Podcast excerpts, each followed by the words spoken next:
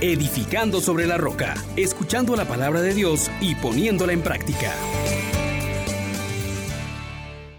Paz y alegría, mis queridos hermanos. Les saluda su hermano Juan Elías de la Misericordia Divina. Lleno de gratitud con el Señor por esta nueva manifestación de su misericordia, de su fidelidad al darnos este día nuevo, para que cantemos las grandezas del Señor, para que de pie a la orilla de ese mar de fuego, cristal, estemos de pie, los que vencemos a la bestia en el nombre del Señor Jesús. Por eso que toda nuestra música sea para Él, que toda nuestra alabanza. Y para ello invoquemos pues al Espíritu Santo. Oh gran poder de Dios, enciéndenos en tu fuego el amor. Oh Espíritu, que vienes de lo alto, llénanos de Dios. Oh Espíritu, óleo santo, úngenos en el amor. Hoy meditamos en el capítulo 15 del libro de Apocalipsis, versículos del 1 al 4. Yo, Juan, vi en el cielo otra señal, magnífica y sorprendente. Siete ángeles que llevaban siete plagas, las últimas, pues con ellas se puso fin a la ira de Dios. Vi una especie de mar de vidrio veteado de fuego. En la orilla estaban de pie los que habían vencido a la bestia, a su imagen y al número que es cifra de su nombre.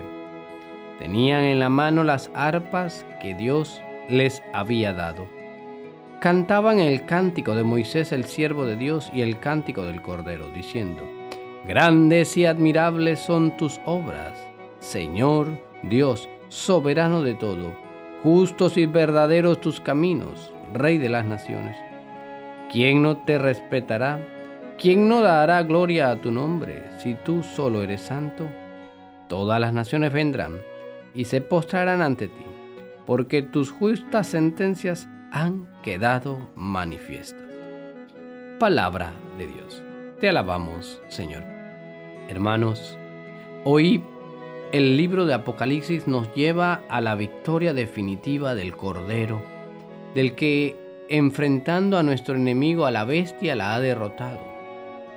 A pesar de que enfrentamos difíciles batallas, a pesar de que el mundo ha de ser purificado y en medio de eso experimentaremos todo el terror del mal, pero la victoria ya está asegurada. Es la del Cordero. Es aquel que ha dicho una y otra vez que Él prevalecerá, que las puertas del infierno no prevalecerán sobre su iglesia.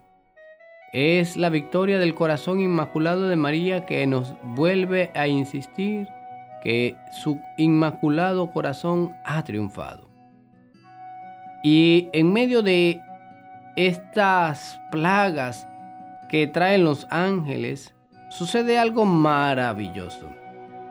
Un mar de vidrio veteado de fuego. Ya no tiene poder el mal. Ha sido dominado.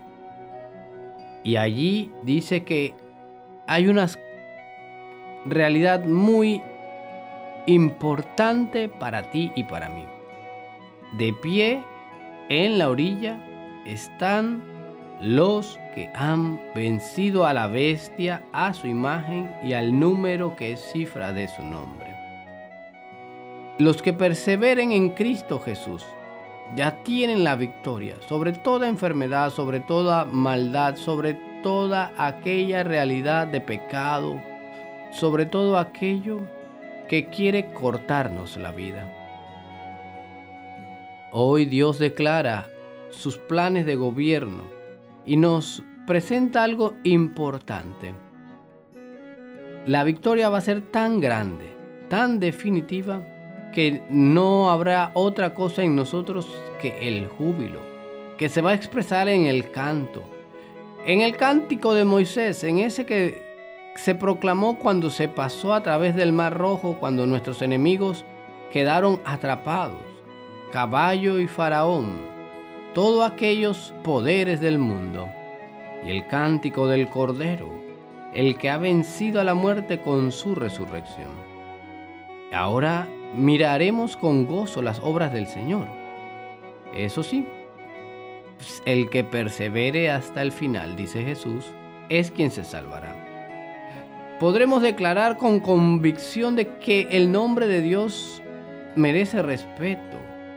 Darle gloria a Él se convierte en la razón de vivir. Y es que su santidad se va a reflejar en nosotros. Mucha gente busca ser respetado y utiliza el poder, utiliza la opresión, utiliza la mentira, utiliza tantos medios que no son los correctos. Si tú quieres ser respetado, tienes que ser como Dios, vivir en santidad. Esa naturaleza que Dios nos ha dado de ser santos también nos trae ese respeto de la dignidad con la que hemos sido creados. Y por eso todas las naciones vendrán, dice el, Apocalipsis, y se postrarán en la presencia de Dios, de aquel que ha vencido con su santidad. Pues démosle gracias a Él, que nos está llamando, que nos está revelando su victoria, que quiere manifestar en nosotros su misericordia y su fidelidad. Que nos conceda el don de la perseverancia final.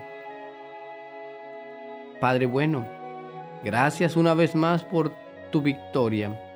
Gracias Señor porque en medio de las persecuciones, en medio de las traiciones, en medio de tantas realidades que nos amenazan de enfermedades, de plagas, de carencias, de guerras, Tú, Señor, permaneces con nosotros y eres fiel y nos sostienes para no caer. Levántanos, Señor, si hemos decaído en el ánimo, en las fuerzas, si hemos querido claudicar y concédenos la perseverancia final. Amén, amén, amén. Bendiciones para todos. Les exhortamos, hermanos, por la misericordia de Dios, que pongan por obra la palabra y no se contenten solo con oírla.